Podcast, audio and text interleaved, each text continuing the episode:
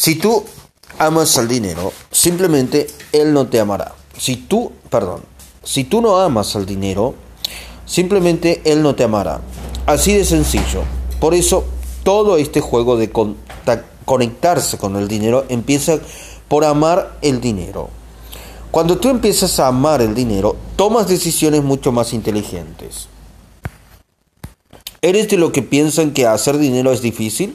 Felicidades, para ti va a ser bien difícil hacerlo. Yo llevo años diciéndolo, señores, nunca he visto tanta oportunidad para hacer dinero como ahora. No es cuento y quisiera, perdón, no es cuento y quisiera que reflexionaras un momento sobre eso. Pero si piensas, sí, claro, es fácil para ti decirlo porque tú eres Jürgen Klarik. Entonces, tienes mente pobre, porque estás creyendo que lo que es verdad para mí no lo es para ti. Y eso es una mentira. El problema de las mentiras es que si las repites muchas veces, se convierten en verdaderas. Somos quienes somos y tenemos lo que tenemos solo por cómo pensamos y lo que creemos. Si crees que no puedes, si crees que el resto de las personas son más privilegiadas que tú, que todos los demás tienen oportunidades que tú no tienes, entonces te vas a quedar paralizado de miedo y no vas a hacer nada. Pero cuando cambias tus formas de pensar, cambian tus resultados. Porque cuando cambias tu forma de pensar, cambias la forma de hacer las cosas. Encuentras otras maneras de ver las cosas, encuentras las soluciones que tú mismo te habías cerrado. Entonces vas a lograr cosas increíbles. Ahora bien, para ayudarte a describir, a descubrir, perdón, cuáles son las características de una mente pobre, te voy a mostrar cuáles son las creencias limitantes más comunes. Si las lees atentamente, podrás identificar, perdón, podrás identificar cuáles son tus rasgos de mente pobre. Las creencias limitantes son todos esos pensamientos e ideas que nos han metido en la cabeza y que nos hemos terminado por asumir aunque sean falsos. Para empezar, hablemos de la idea de que el dinero tiene el poder de corrompernos, de que es una fuente de discordia, causa de infelicidad familiar y de perversión. Así nos engañaron a ver lo nuestros padres y nuestros abuelos. Las creencias limitantes suelen ser heredadas de nuestra cultura y nos llegan tanto por genética cultural como los dichos de nuestra familia, de nuestros maestros y amigos. Estas creencias aprisionan a nuestro cerebro, lo tienen en un encierro mental en que el dinero no encuentra la manera de entrar. Número uno, creencia limitante. El dinero es la raíz de todo mal. Quizás has oído pronunciar esta frase a tus papás, al cura y al pastor de la iglesia, a tus amigos o gente cercana a ti. Una vez escuché a un amigo que trabajaba para una mm, organización no gubernamental sentirse mal porque le parecía injusto recibir una paga para hacer un trabajo humanitario. Hacer trabajo humanitario es algo noble, pero este amigo creía que recibir un sueldo por hacerlo era malo. Y esto ocurría porque le daba al dinero un significado negativo y lo ligaba con el mal. La mayoría de las veces esta creencia es transmitida por valores religiosos. La Iglesia Católica tiene una responsabilidad muy grande en este sentido. A quienes fuimos criados como católicos nos lavaron el cerebro haciéndonos creer que el dinero es el diablo. Sin embargo, la iglesia es muy pero muy rica, sino con qué construyeron la Basílica de San Pedro. Alguna vez un cliente me pidió ayuda para erradicar su mente pobre porque tenía una pésima relación con el dinero. Le pedí que escribiera una carta al dinero, revelando todos sus sentimientos y experiencias alrededor de este. Aquí transcribo una parte de la carta. Querido dinero, estaba en primaria y un cura católico, a quien estimaba, venía dos veces a la semana a enseñarnos catecismo. Los principios de la religión católica me gustaba su método porque nos mostraba películas y presentaciones. Recuerdo una serie de diapositiva que muy probablemente era sobre los siete pecados capitales. Una de las lecciones fue eh, sobre ti y la maldición de ser rico. La presentación mostraba la vida de un hombre rico. Recuerdo una en particular, era un dibujo de una habitación vacía y sombría, con mucho de ti sobre la mesa, con mucho de ti sobre la mesa, mientras que desde la ventana en las eh, tinieblas de la noche, algunos hombres vestidos de negro llevaban el cofre de el cadáver de un hombre rico muerto. El comentario del sacerdote fue que no tiene sentido ser rico y poseerte. Eh, porque cuando morimos eh, dejamos todo atrás. Esta es una creencia que creo que está profundamente sembrada en mi inconsciente. Tú no eres una bendición, eres una maldición y por eso te he venido odiando y rechazando. Si crees que el dinero es fuerte, es fuente del mal, entonces en lugar de atraerlo a tu vida, lo vas a rechazar, lo vas rechazando, perdón. Si esta creencia está atrapada en algún lugar de tu subconsciente, esa es la razón por la que no tienes dinero. Y también aclara por qué. Cuando lo tienes, encuentras la forma de deshacerte de él rápidamente consumiendo y gastándolo en cosas innecesarias. Mucha gente asume que las personas con dinero son ambiciosas, aprovechadas, soberbias, ególatras. Esto tiene que ver con diversos factores que terminan por alejarnos de decir, eh, por alejarnos de decir, perdón, a mí me encantan los millonarios y o yo admiro los millonarios. Dime cuántas veces has estado en esta situación. Eh, se te estaciona un tipo al lado con BMW convertible M8 de 140 mil dólares, un tipo moreno que viste casual, y entonces te preguntas, ¿y este imbécil de dónde sacó el carro? Una reacción muy común en nuestro país, en nuestros países, eh, ¿verdad? Pero no es, pero no en Estados Unidos. Allí llega un negro con un Ferrari y los que están al lado se preguntan, ¿qué jugador de básquetbol será ese? De seguro ha de ser muy bueno.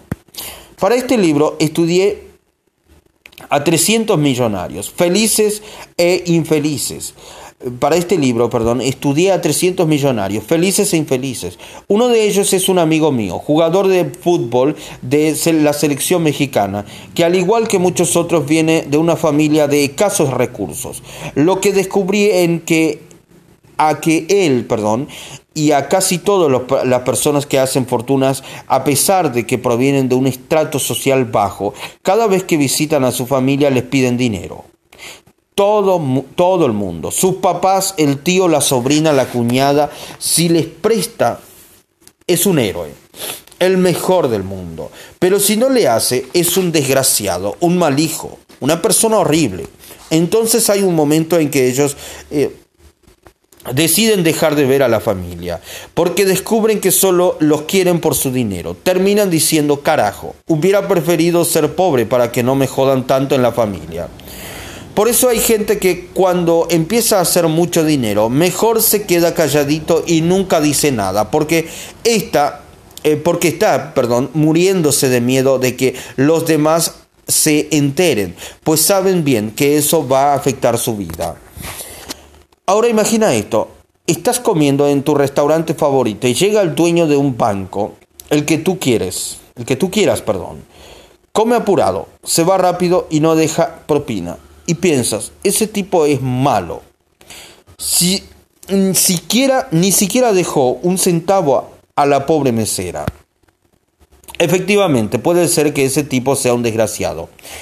También puede suceder que esa persona venía de regalarle a un colegio un millón de dólares y eso es algo que no viste. Pero como has tenido la mala suerte de conocer a dos o tres tipos eh, prepotentes con dinero, entonces cree que así son todos los millonarios. Ahora, no te, doy, no te estoy diciendo que todos los millonarios sean buenos. Lo que quiero que entiendas es que tu forma de ser no tiene nada que ver con el dinero. He visto pobres y millonarios que son unos desgraciados.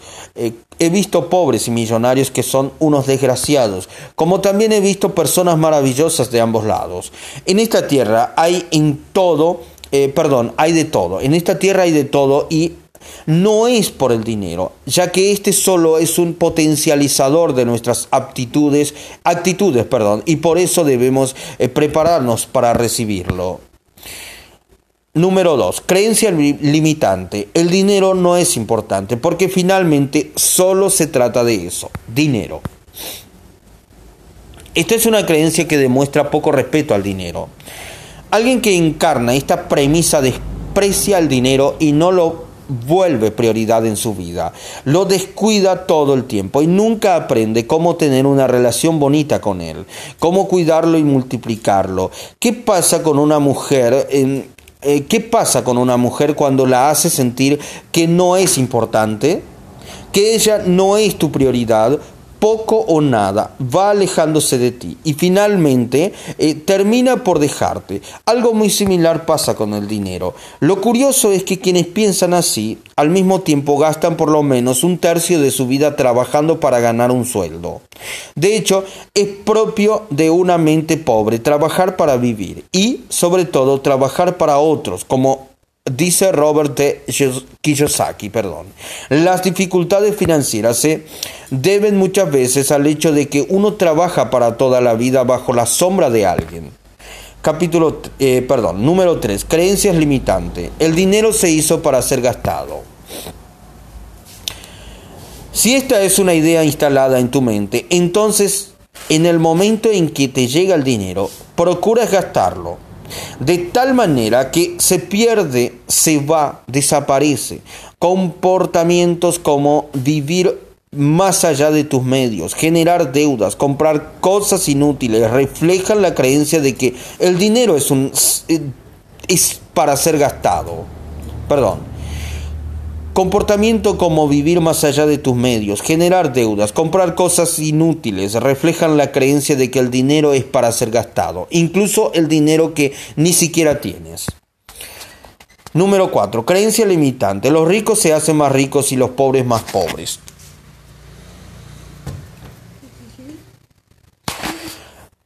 Número 4. Creencias limitantes. Los ricos se hacen más ricos y los pobres más pobres. Quienes articulan esta creencia miran con envidia a los ricos y no se reconocen en ellos. Por el contrario, quienes creen en eso se definen como pobres. Son fatalistas porque creen que ser rico o pobre depende de sus condiciones originarias. Tienes que nacer rico para ser rico. Dicen tienes que tienes perdón, dicen quienes cultivan este pensamiento. Tienes que nacer rico para ser rico.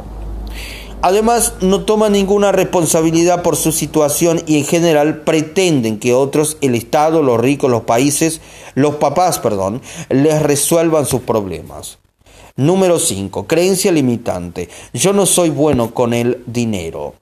Lo que este mensaje, lo que este comentario demuestra es el miedo eh, y el escepticismo que sienten hacia el dinero. Lo rechazan profundamente y se niegan a conocerlo, a amarlo y por ende a atraerlo. Quienes tienen esta creencia prefieren no tomar la responsabilidad por su condición de vida. Decir no soy bueno con el dinero no es más que una excusa, eh, que una excusa y las excusas no son más que puras mentiras. Hay mucho fatalismo y mucha pereza mental en estas creencias.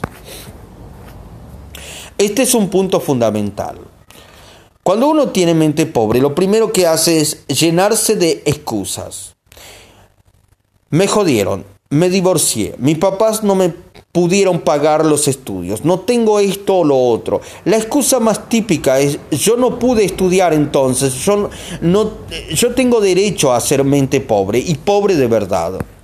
Toda la vida nos enseñaron que si no estudiábamos íbamos a vivir en la miseria. ¿Por qué?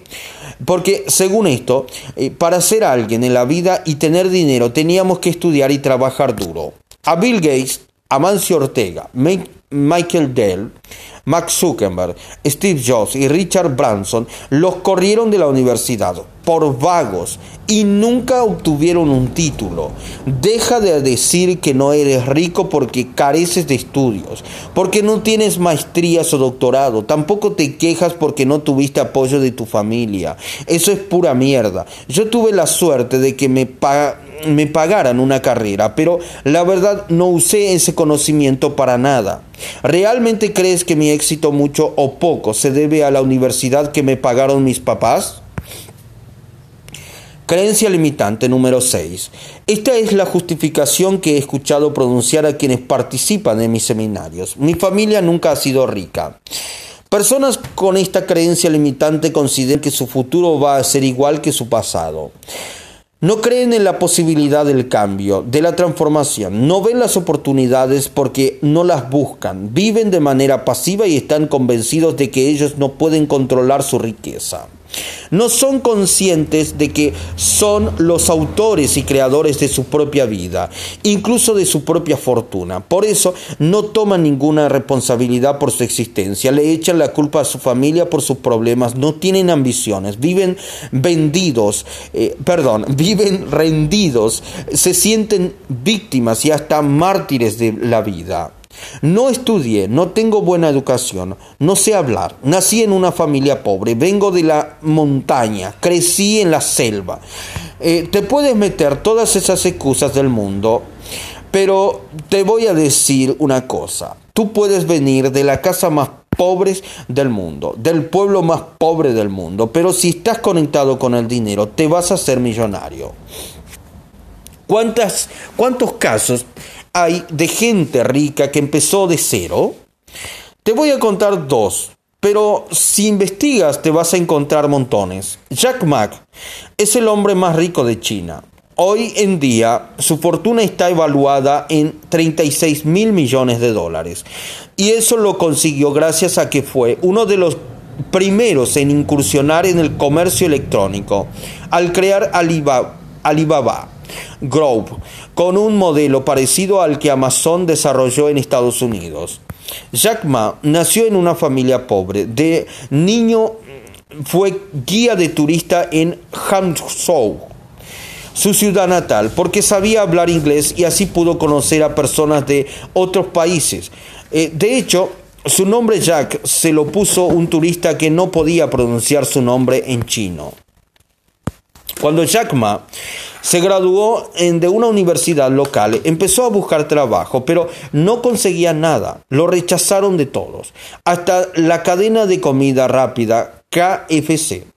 Para ganar algo de dinero daba clases de inglés en una universidad. Le pagaban 12 dólares al mes. Total, no daba una. Sin embargo, en una ocasión en que visitó los Estados Unidos, se dio cuenta de que en Internet no se vendía ninguna cerveza china, tampoco otros productos chinos, y vio una oportunidad para empezar a comercializar productos de su país por este medio. Cuando fundó Alibaba, ni él ni sus colaboradores tenían dinero. Ninguno provenía de familia rica. Casi 20 años después, Alibaba es la segunda plataforma de comercio electrónico más grande del mundo. Perdón. En el mundo hay gente pobre de mente rica y ricos con mente pobre. Mira qué importante es entrar en contacto con extranjeros. La mirada de otra cultura tiene el poder de provocarnos ideas realmente distintas de hacer las cosas.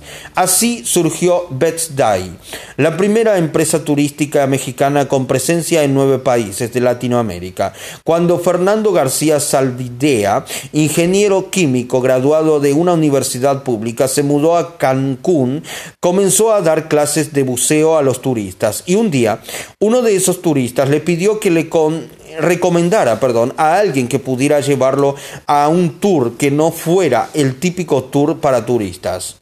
Al día siguiente, el mismo Fernando García se encargó de llevar al grupo de turistas a un tour tan memorable que ellos le dijeron que había sido el best day de sus vacaciones. Entonces fue cuando se decidió que a qué haría muchos Betzai y fundó una empresa millonaria. Repito, al día siguiente, el mismo Fernando García se encargó de llevar al grupo de turistas a un tour tan memorable que ellos le dijeron que había sido el best de sus vacaciones. Entonces fue cuando se decidió a que haría muchos best y fundó una empresa millonaria. Te conté la historia de Jack Ma y de García Salvidea. Porque realmente quiero que con este libro comprendas no importan tus orígenes, no importa si tienes un título universitario, si no vienes de una, si no vienes de una familia de abolengo, si no tienes un gran capital, solo importa que estés conectado con el dinero.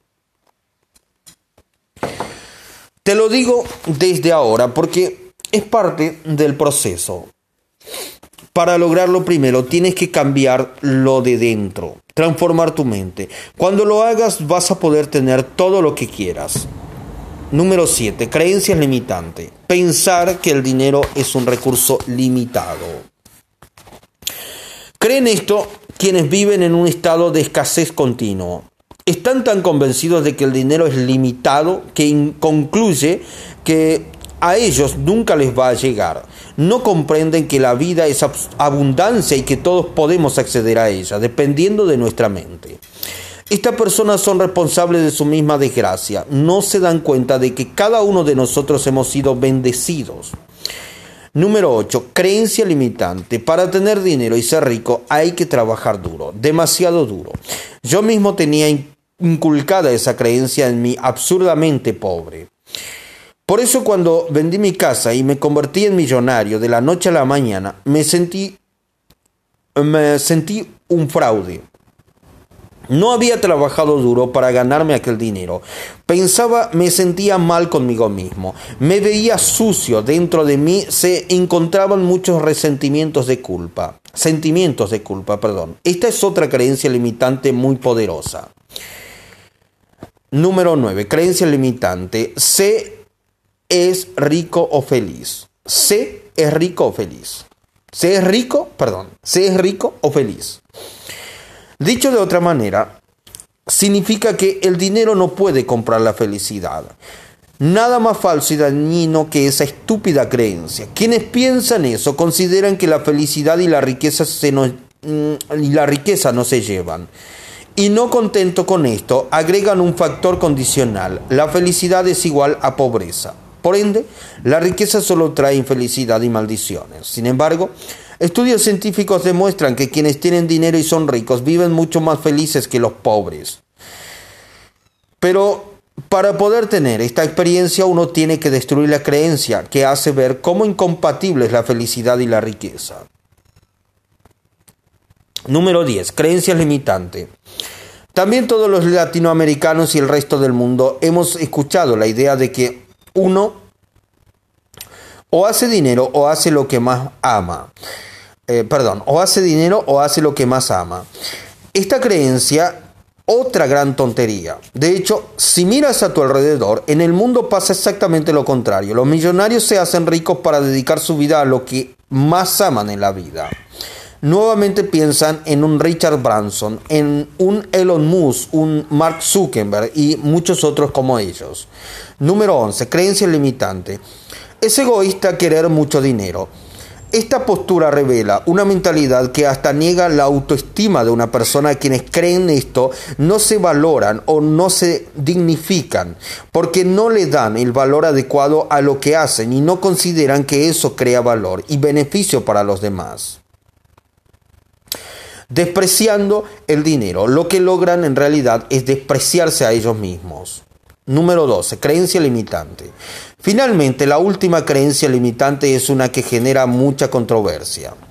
Ser millonario me aleja de Dios. ¿Por qué nos han hecho creer que para estar cerca de Dios debe ser pobre? La iglesia todo el tiempo nos dice que debemos ser humildes. Y humildes en nuestra cultura se entiende como pobre. Es una palabra para referirse a alguien que sufre privaciones. Y es una confusión porque algo dentro de ti se resiste a hacerlo. Luego escuchas a tu papá que te dice, qué triste la realidad de la familia de la muchacha que nos ayuda en casa, son muy humildes, no tienen ni qué comer. Después al día siguiente te dice, deja de ser soberbio, sé humilde. No se entiende nada y así nos educan todos los días. Por eso el término, por eso el término humilde es peligrosa, peligrosísimo en la educación de los hijos. Mejor digámosle, sé sencillo, sé humano. Humilde suena a pobreza. Perdón, humilde suena a pobreza. No es algo que debamos traer metido en la cabeza todo el día. A fuerza de tanto repetirnos, repetirnoslo, perdón, realmente creemos que cuando seamos millonarios nos vamos a alejar de Dios. Eso es una gran falacia, porque regularmente la gente que se va volviendo millonaria empieza a buscar más espiritualidad. ¿A qué me refiero con espiritualidad? La verdad es que cada quien tiene el derecho de volverse espiritual como quiera, siempre y cuando busque ser una persona más plena y próspera. Muchos lo consiguen abrazando árboles, cuidando perritos, ayudando a gente pobre, haciendo yoga, meditando. Si tú quieres ir a misa, ve a misa, pero ve con el propósito de acercarte a algo superior. Lo llames o no, lo llames Dios.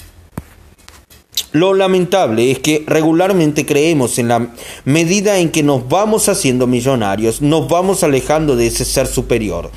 Pero si lo piensas en realidad, es todo lo contrario. Entre más rico eres, más cosas puedes hacer. Por ejemplo, si tienes 10 mil dólares, si quieres dedicarlos a buenas acciones, puedes decir, vamos a ayudar a gente pobre y a dar de comer a los más necesitados. Para los ancianos vamos a hacer asilos. ¿De verdad eso va a alejarte de Dios? Con esas buenas acciones yo creo que el dinero, contrario a lo que nos hacen creer, te acerca completamente a Dios. Pero no lo hagas yendo a donarle al padrecito, porque ese sale corriendo con tu dinero y con la chica de la esquina. En vez de eso, agarras tu dinero y dices, voy a crear una fundación auténtica y real para salvar perritos. Voy a comprarles ropa o comida a los ancianos del asilo de mi colonia. Puedes hacer lo que te dé la gana. Lo importante es hacer algo. Ya sé que solo puedo hablar por mí, pero te voy a decir algo. Cuanto más dinero tengo, más me acerco a Dios porque me doy cuenta de que mi dinero sirve para acercarme a los seres humanos, para hacerme eh, al universo, para acercarme al universo, a la bondad, para ayudar a gente que ni siquiera conozco. Es aprender a, a dar siempre. Perdón, es aprender a dar sin pedir nada a cambio. Yo creo que te acercas a Dios en el momento en que tu dinero no es para ti, sino para gente que no conoces y cuando lo das sin esperar nada a cambio. En ese momento eres una persona que ha empezado a conocerse con el dinero, a conectarse, perdón, con el dinero y lo más increíble es que cuanto más das, te lo juro, simplemente más llega. Ahora, ojo, Escucha esta historia, es algo real. Una vez, luego de una conferencia, me bajé del escenario y un señor me ofrece un billete de 100 dólares.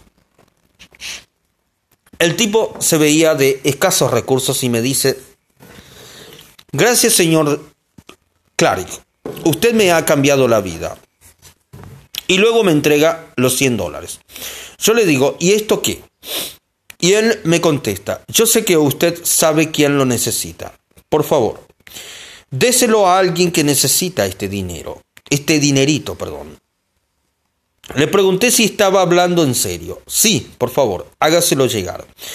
Yo seguía sin creerlo, así que le pregunté de nuevo, ¿usted me permite darle este dinero a quien yo crea que lo necesite?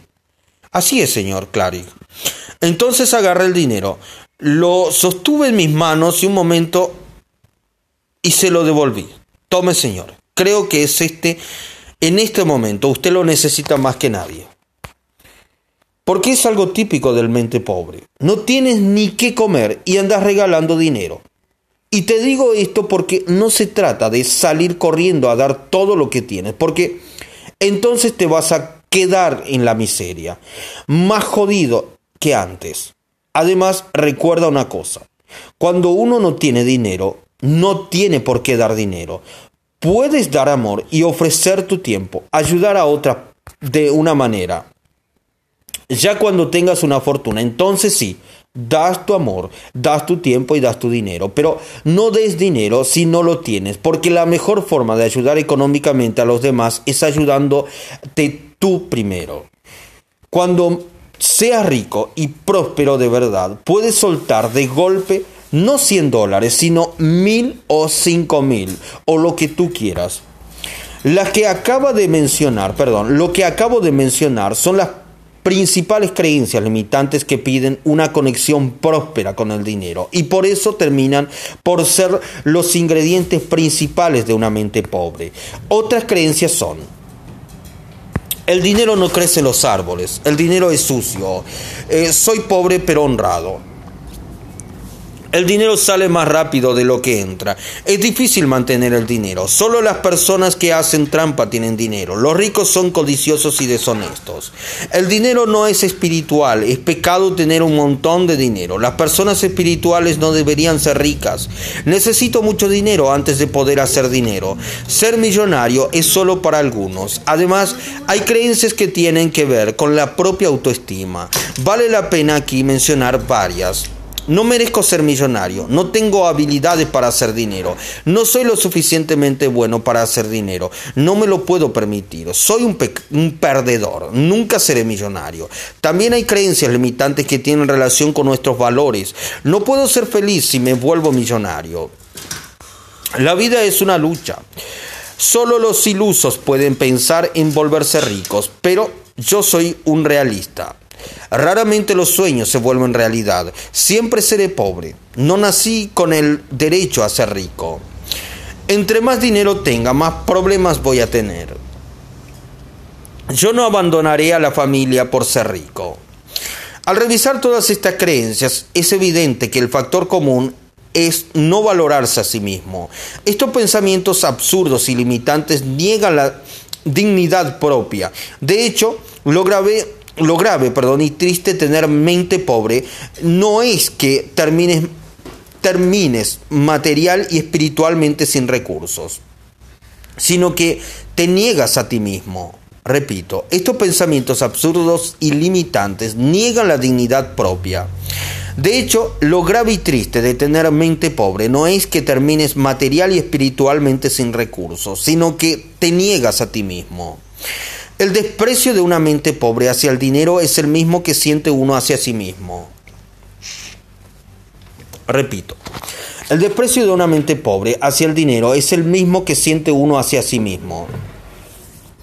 No creer en el poder que tenemos de manejar mucho dinero en nuestra vida es no creer en las capacidades propias. No nacimos para ser condenados a la infelicidad y al sufrimiento.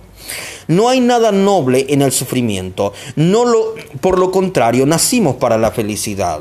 Somos seres divinos. Pero si quedamos atrapados en una mente pobre, nos jodimos. Capítulo 3. ¿De dónde viene nuestro miedo al dinero? ¿De dónde viene nuestro miedo al dinero? Conectarse con el dinero pareciera ser algo muy fácil, pero en realidad es un tema tremendamente complicado, en especial para los países latinoamericanos que han sido particularmente ultrajados. El problema de no poder conectarse con el dinero tiene sus raíces en ese constructo nocivo del pensamiento que nos hace tenerle miedo a la riqueza y que procede de la época en que fuimos colonizados por los españoles. Es un peso tan grande y profundo que se ha investigado mucho para poder comprenderlo totalmente. Vayamos al 12 de octubre de, 1900, mm, de 1492, perdón.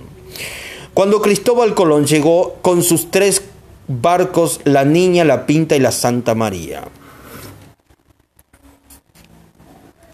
Todos estaban tripulados por hombres que no eran precisamente la mejor muestra de la sociedad española. Llegaron por error a nuestras tierras porque su destino real era encontrar una mejor parte, una mejor, perdón, ruta para llegar a las Indias y eh, solo hasta 1507 se dieron cuenta de que habían descubierto un nuevo continente que fue nombrado en honor a un cosmógrafo florentino al que se le atribuyen méritos en el descubrimiento del Nuevo Mundo, Américo Vespucio. Lo verdad es que el continente ya había sido descubierto mucho tiempo atrás, pues se cree que la presencia humana había llegado a este lado del planeta 14.000 años antes que los españoles. Aquí habitaban grandes pueblos indígenas como los mayas, los aztecas, los incas, eh, con culturas muy desarrolladas en aspectos como la agricultura y el comercio.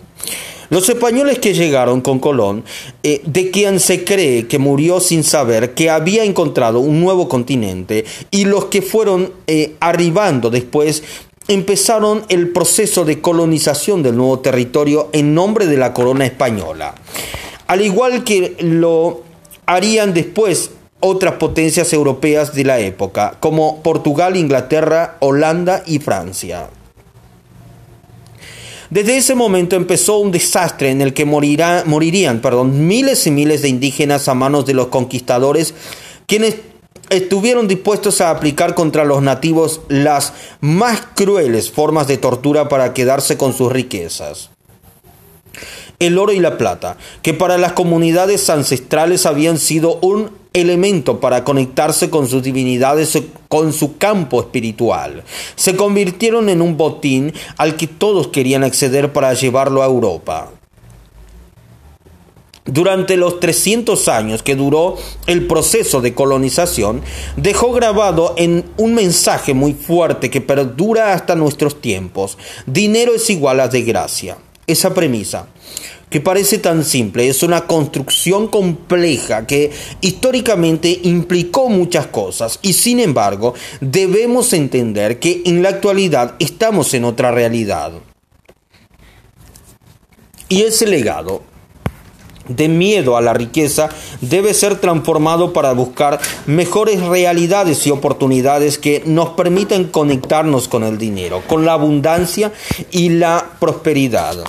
Hay un libro extraordinario que explica la perforación, eh, la perdón, hay un libro extraordinario que explica a la perfección eh, por qué el colonialismo, colonialismo perdón, y la forma en la que se desarrolló en cada territorio es una causa de pobreza en las diferentes regiones del mundo donde hubo un tercero explotando sus recursos y su gente. Ese libro se titula ¿Por qué fracasan los países? Los orígenes del poder, la prosperidad y la pobreza, y fue escrito por Daron Acemoglu, un profesor de economía del Massachusetts Institute of Technology, y jamás y James, perdón, y James A. Robinson, politólogo, economista y profesor en la Universidad de Harvard. El texto empieza con un ejemplo clarísimo. La ciudad de Nogales es un territorio que tiene antepasados comunes. Las condiciones naturales son iguales. Comparten costumbres, pero están separados por una frontera. Y curiosamente, en uno de los lados las personas tienen una calidad de vida muy superior a las de los otros. Basta cruzar la frontera para observar abundancia y prosperidad en un lado, pero pobreza y desigualdad en el otro. El lado rico pertenece a Estados Unidos y el lado pobre a México. Los investigadores se hacen una pregunta clave y empiezan a desarrollar una respuesta relacionada con lo que quiero tratar en este capítulo. ¿Por qué las instituciones de Estados Unidos son más exitosas en lo económico que las de México y las del resto de América Latina? La respuesta a esta pregunta se encuentra en cómo se formaron las distintas sociedades en el inicio del periodo colonial. En aquel momento se produjo una divergencia institucional cuyas implicaciones todavía perduran. En adelante los autores se dedican a explicar el modelo de los conquistadores como eh, Juan Díaz de Solís en lo que hoy es Argentina y Hernán Cortés en México, quienes sumieron a los indígenas presentes en el territorio a condiciones de tortura, dolor, miseria y con el fin de extraerles toda la riqueza que tenían. Con este abuso que ejercían eh, los españoles sobre los que eran los dueños reales de la tierra, cualquiera empieza a ver la riqueza como una maldición. Cuando llega un hombre con una pistola y te dice, si no me das el oro, te mato, o violo a tu hija, o a tu esposa, o a tu madre, y también las mato. Lo más lógico es que ese material que antes era una bien preciado y que se te servía además como un elemento para conectarte con la espiritualidad, pasa a convertirse en una desgracia, en algo que entregar o esconder, porque si no van a acabar con los tuyos y con los que quieres. Y es que los conquistadores no se contestaron contentaban, perdón, solo con extraer los materiales preciosos, sino que también tenían una fascinación horripilante por la tortura y las violaciones a lo que hoy conocemos como derechos humanos. Tanto miedo le tenían a ese concepto que, por ejemplo, cuando Antonio mm, Nariño, perdón, un mestizo colombiano, tradujo la proclamación que habían hecho los franceses en su revolución sobre los derechos. Los españoles lo metieron durante años en la cárcel.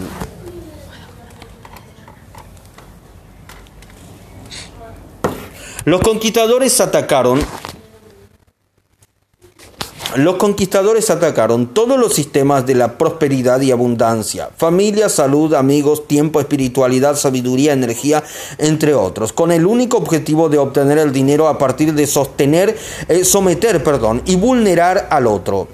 Entonces se dispararon cada una de las armas de las armas, perdón. Reinaba el miedo. Era como si todo el mundo se hubiera tragado el corazón. Así descubrió Bernardino de Sahagún religioso franciscano del siglo XVI, el modelo de colonización española en América.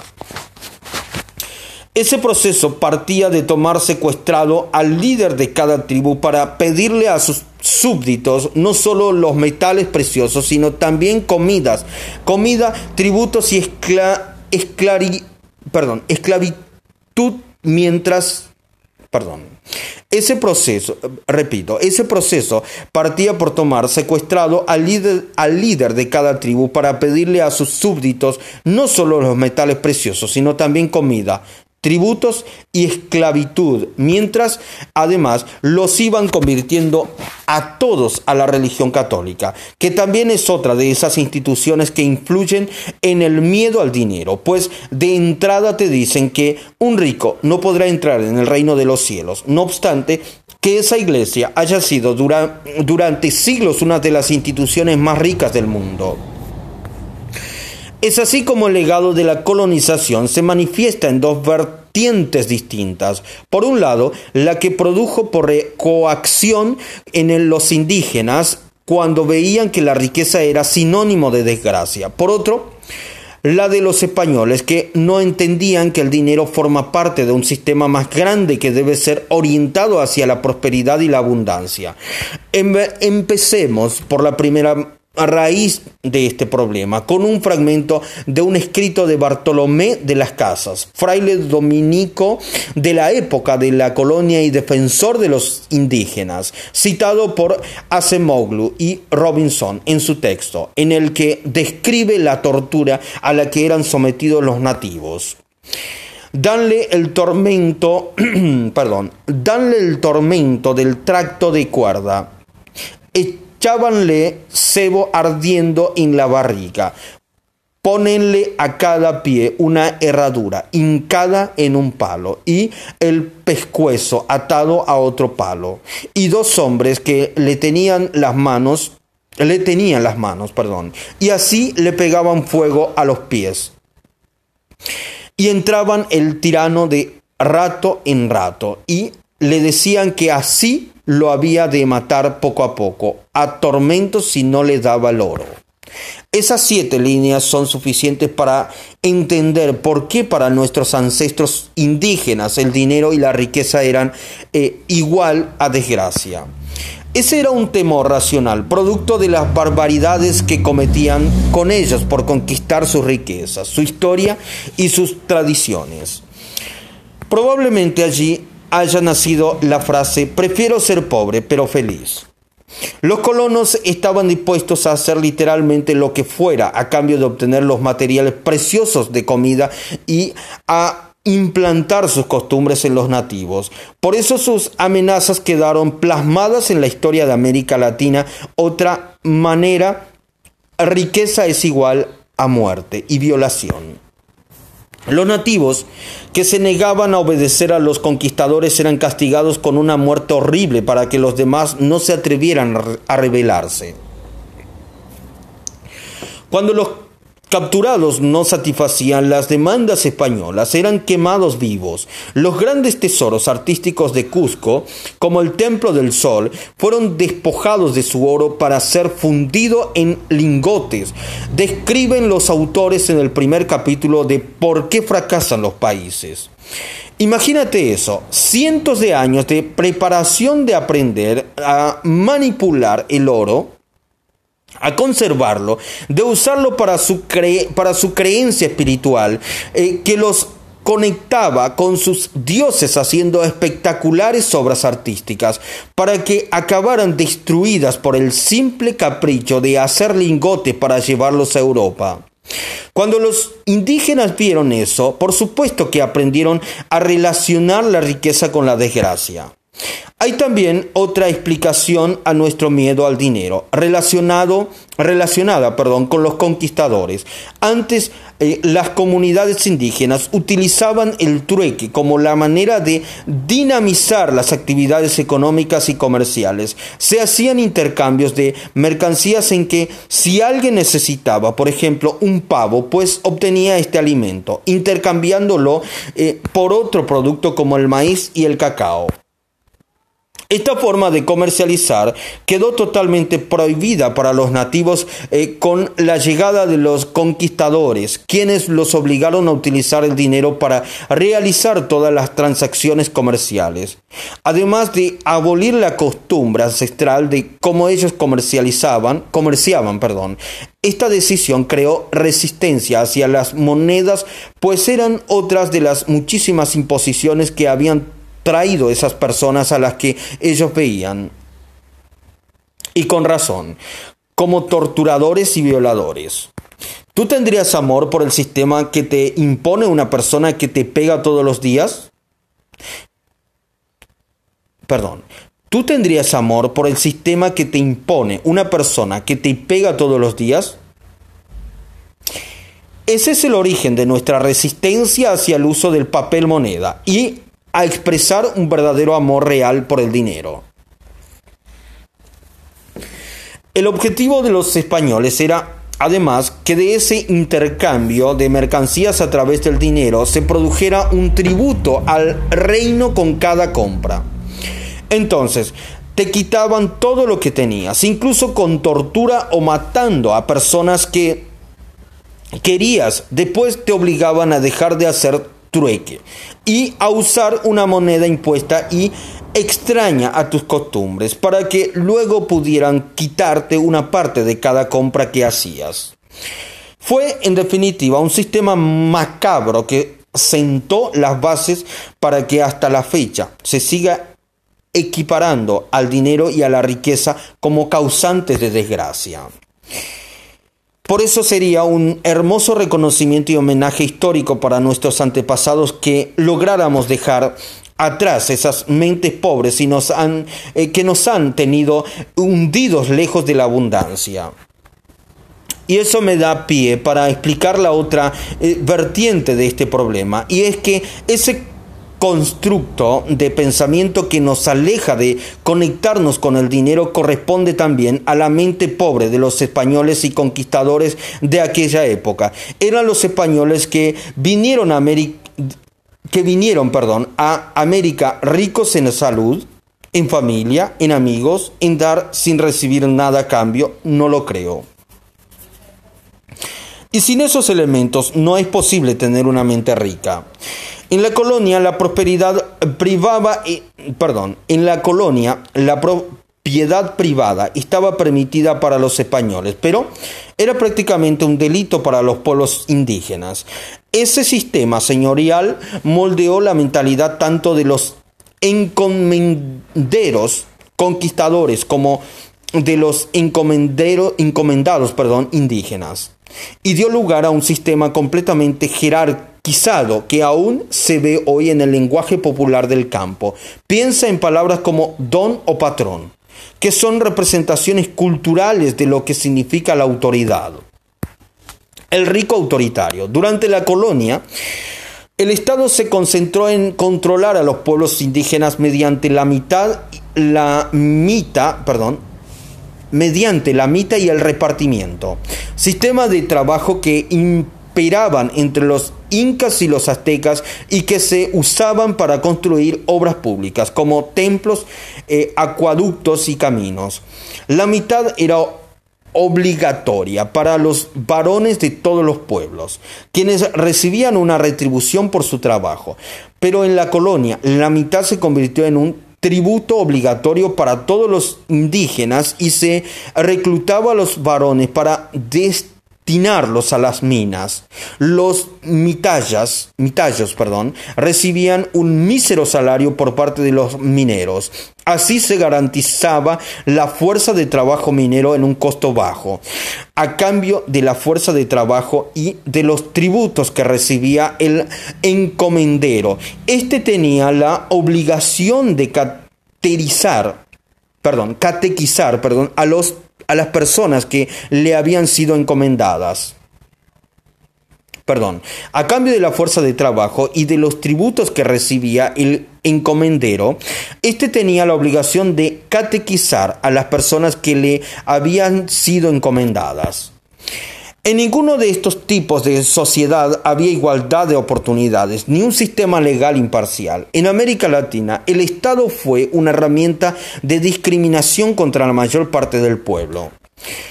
Con la independencia se nos produjo ningún con la, perdón, con la independencia no se produjo ningún cambio en este tipo de relaciones. Todo lo contrario, creció el poder político de los criollos, haciendo que el espíritu de dominación continuara por encima del campesino, que entraba a formar parte de una hacienda mediante el préstamo de una parcela otorgada por el patrón, sin que hubiera una remuneración económica ni un contrato de por medio.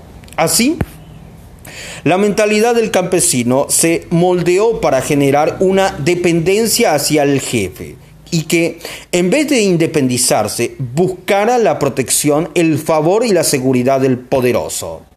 En pocas palabras, durante siglos nos han programado para alejarnos del dinero y tenerle pavor. Investiga la historia de tu país, investiga la historia de la conquista, y te vas a dar cuenta de que todo lo que se relaciona con riqueza o dinero viene acompañado de violación, muerte y traición. La forma en que los españoles se apoderaron de las, se apoderaron, perdón, de las tierras de nuestros antepasados nos dejó un legado de dolor, sangre, muerte, además de una terriblemente pobre que hemos adquirido de generación en generación. El fenómeno de la colonización en América Latina es raíz de ese mal interior que nos impide conectarnos con el dinero. Quiero aclarar que no estoy haciendo que nuestros indígenas eh, hayan sido mentes pobres. Por el contrario, ellos estaban en perfecto contacto con la riqueza natural y sus beneficios, pero fueron obligados a dejar todo a un lado por medio de la violencia terrible, perdón, y en la que, por supuesto, estaban en desventaja. No es lo mismo pelear en una guerra cuando tienes un arma que se activa con pólvora que usar una flecha palos o rocas. Y si a eso también sumamos que los españoles trajeron consigo un gran catálogo de enfermedades como viruela, tifus, fiebre amarilla y sífilis, que nuestros nativos no conocían ni sabían cómo tratar, pues tenemos condiciones muy desiguales. Esas desigualdades aún se mantienen en América Latina y nutren de otras actitudes como el machismo, la homofobia y el racismo que también son asuntos muy coloniales, antiguos y estúpidos que perduran hasta nuestros días. Para vivir un proceso real de emancipación y dejar de lado el fenómeno de la colonización, tenemos que dar ese último paso que todavía nos falta. A pesar de que muchas de las naciones latinoamericanas llevan más de 200 años como territorios independientes. Ese paso es trabajar el aspecto mental. Ya no tenemos a un español que nos esté apuntando todo el día o que eh, amenace con violar a nuestras mujeres. Ahora, solo nos queda ese miedo que heredamos del colonialismo y que es necesario vencer. Somos una de las culturas más golpeadas del mundo y no es nada raro que en este contexto más del 78% de los latinos eh, que le tengan, perdón, miedo al dinero. Y aunque en otras culturas las personas no son tan esquivas a la consecución de la riqueza, el 50% de la población mundial le tiene pavor al dinero, aunque digan que les encanta. En conclusión, no es casualidad que nuestro continente sea tan pobre. Estamos tan afectados por esos constructos de pensamientos tan erróneos con respecto a la riqueza que no hemos podido avanzar. Es necesario empezar una terapia individual y colectiva que nos permita volver a conectarnos con el dinero e ir en búsqueda de la prosperidad y la abundancia.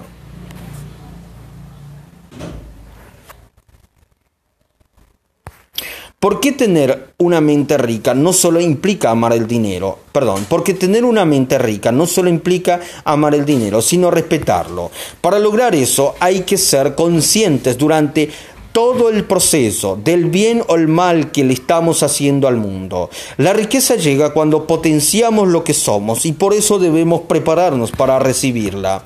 El gen de la pobreza. Otra de las causas de donde proviene tu miedo al dinero se relaciona con tu propia carga genética. Existe un estudio realizado en la Universidad de Minnesota que tardó 11 años en completarse. Durante ese tiempo se investigó a más de 100 gemelos con el objetivo de comprender cuántos de nuestra personalidad puede atribuirse a la genética y cuánto al entorno social.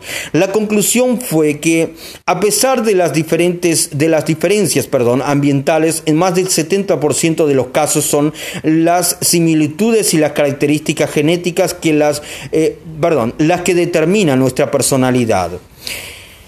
Incluso en los casos donde los gemelos crecieron en entornos diferentes, sin contacto entre ellos, la influencia genética hizo que ambos tuvieran las mismas actitudes y preferencias en temas como decisiones electorales. Preferencias sexuales, satisfacción laboral, gustos musicales, pasatiempos, consumos de café, tabaco y alcohol, insomnio, entre muchísimas otras similitudes. Te digo esto porque ya existe un consenso de que la genética define gran parte de nuestro comportamiento, pero no me refiero solo a la genética que se va heredando de padres e hijos, sino a lo que se llama genética cultural o coevolución genética cultural. Básicamente se trata de que la cultura y la sociedad también alteran nuestro comportamiento nuestra composición genética, perdón. Y estos cambios van pasando de siglo en siglo, de generación en generación, hasta terminar integrándose, perdón, a nuestro propio código. Es muy fácil, piensa en la leche. Nuestros antepasados no tomaban leche, era solo para los niños. Pero un día comenzaron los adultos a consumir productos lácteos y con el tiempo el hombre adquirió la capacidad para digerirlos, perdón. Y ahora muchas personas podemos tomar leche sin importar que hayamos pasado de edad de la lactancia. Eso es genética cultural. Es esa es la capacidad del entorno para ir modificándonos poco a poco. Lo que quiero decir es que los países latinoamericanos, especialmente Perú, México, Ecuador y Bolivia, son naciones doblemente afectadas por nuestra propia genética. Nuestra sangre metiza viene con una codificación, perdón, de mente pobre, mucho más acelerada que la de un argentino o de un chileno. Son muy pocas las culturas en el mundo que aman el dinero y mucho tiene que ver la religión. Por ejemplo, la religión católica nos ha enseñado toda la vida que los millonarios son malos. ¿Por qué dijeron eso?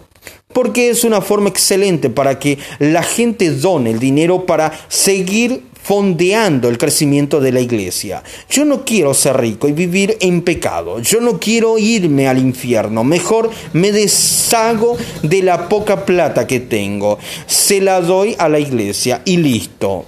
Problema resuelto, aunque luego no tenga ni para comer. Es muy buen marketing el que se hace en las iglesias. Yo te diría, ¿quieres aprender de marketing? Aprende cómo mercadean la iglesia y las religiones. Son unos genios, hacen un gran negocio. ¿Y qué hacen con las donaciones que les damos? Si realmente estuvieran muy preocupados en cambiar el mundo, ¿por qué no venden la Basílica de San Pedro a Jet Bezos o a cualquier otro de los grandes millonarios del mundo que pudieron pagar 3 billones de dólares?